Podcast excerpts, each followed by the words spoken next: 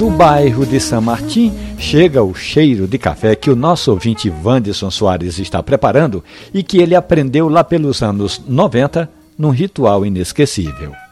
Wanderson recorda que a mãe, Dona Fátima, passava o café no coador de pano e, antes de servir, chegava perto dos desavisados e não dava uma palavra sequer, nem precisava dizer: venham tomar café, meninos, porque o cheiro já era o convite. Esse ritual de Dona Fátima era sempre ali por volta das 18 horas. Ela puxava a cadeira, servia uma xícara de café para ela, servia quem estivesse por perto e pedia silêncio. Era hora de escutar a Ave Maria na Rádio Jornal. Hoje trabalhando na área de manutenção do SESC Pernambuco e já se preparando para o casamento, Vandson quer constituir família e passar os ensinamentos de Dona Fátima, a união de todos em torno de uma xícara de café.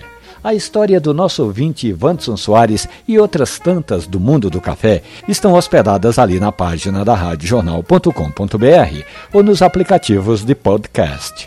Café e conversa. Um abraço, bom café.